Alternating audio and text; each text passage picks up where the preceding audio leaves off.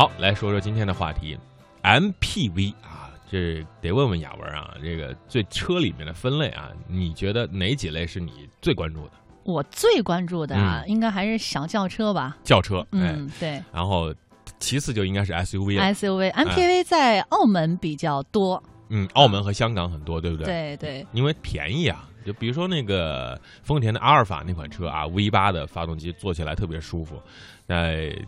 这个内地可能卖的特别贵啊，在香港和澳门呢就稍微的便宜一点，但是所以的保姆车啊，很多明星啊出门拍个戏就坐保姆车。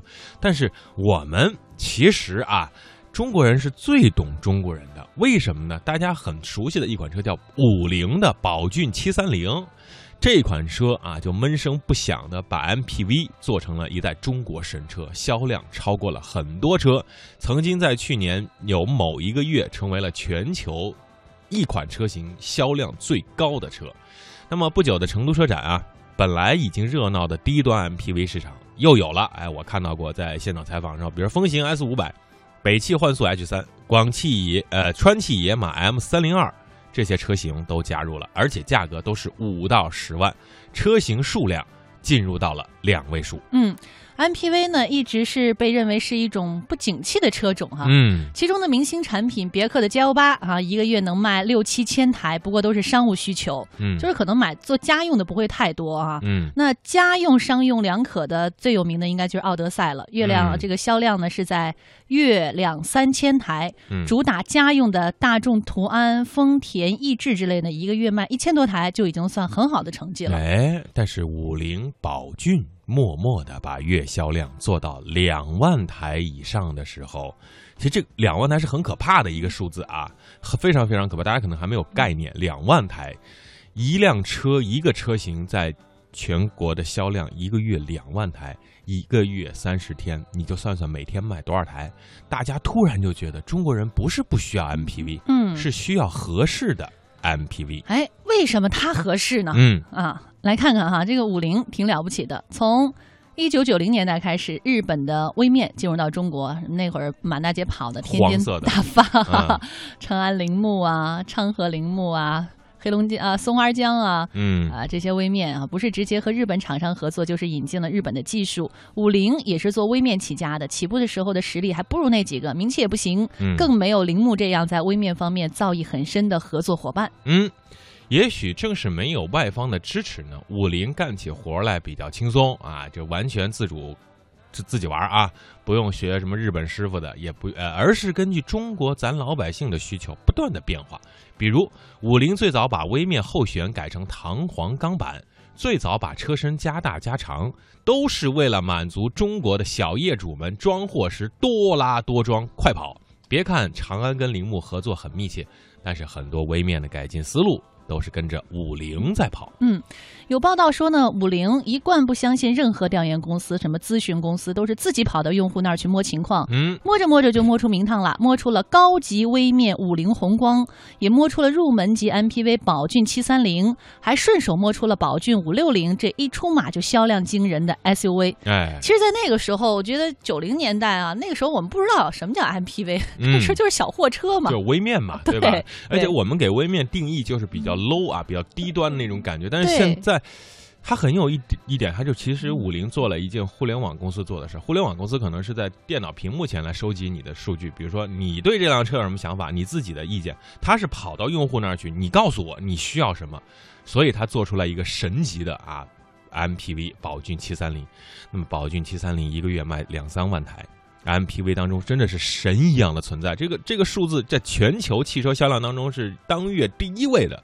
这是一款摆脱了微面影子的 MPV，轿车化的底盘，工艺内饰非常棒，车身长四点七米，二加二加三七个座位的布局，而且。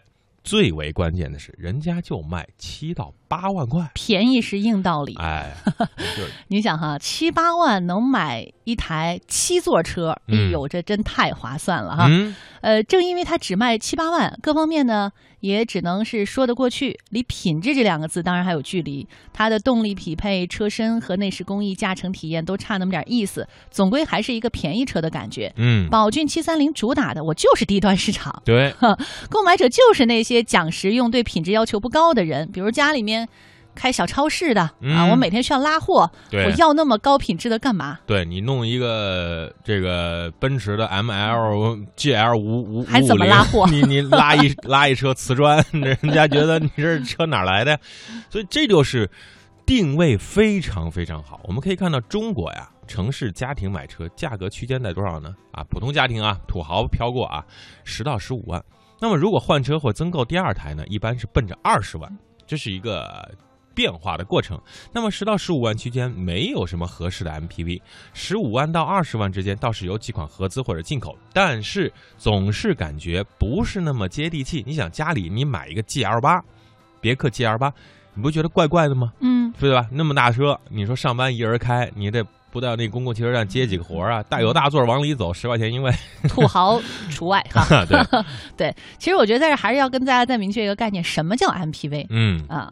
意思就是多功能车，它比轿车多出的功能，一个是可以多拉俩人儿哈，嗯，同样是呃拉五个人，可以提供更宽敞的乘坐空间。第二呢，座椅布置比较灵活，第二排、第三排的座椅经过翻折，可以组合出不同的空间利用方式。嗯，而且现在中国家庭呢，已经推崇的是四加二加一，对吧？四个老人，两个大人，或者两个家庭一块儿出去。哎，对，这样的话呢，就需要一台这样的车。而中国家庭购买 MPV 就是为了一家人出门旅游。MPV 车身高，座椅高，坐姿比轿车舒服，空间更大，可躺可睡，适合出门玩。尾箱开口大啊，装什么都行，什么烧烤架子啊，啊，这个车载冰箱啊，孩子的自行车啊，老人家的轮椅呀。是吧？都能够带上，偶尔拉个大件，那也比较方便。嗯，所以呢，有一些家庭在换车的时候，嗯，会考虑 MPV。那么，宝骏七三零这种入门级的 MPV 就很受城乡群众的欢迎。其他汽车厂商也纷纷跟进，推出了同类的车型，但是档次再提高一些，十到十五万的区间就出现了空档。一些家庭想买这个档次的 MPV 呢，却无车可选。嗯。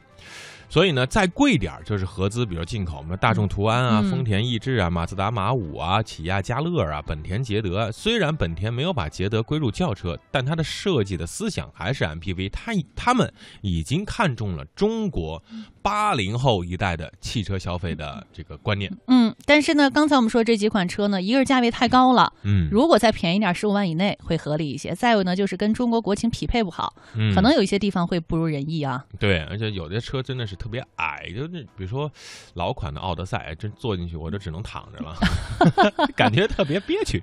说白了吧，这都不是专门为中国市场开发的车，不太适合中国买家的口味。如果是考虑到中国家庭的结构和用车习惯，MPV 最好能发挥自己的强项。什么是强项？七座车，七个座位，能够很舒服的坐上成年人，不能把最后一排搞成了这个腿伸不开。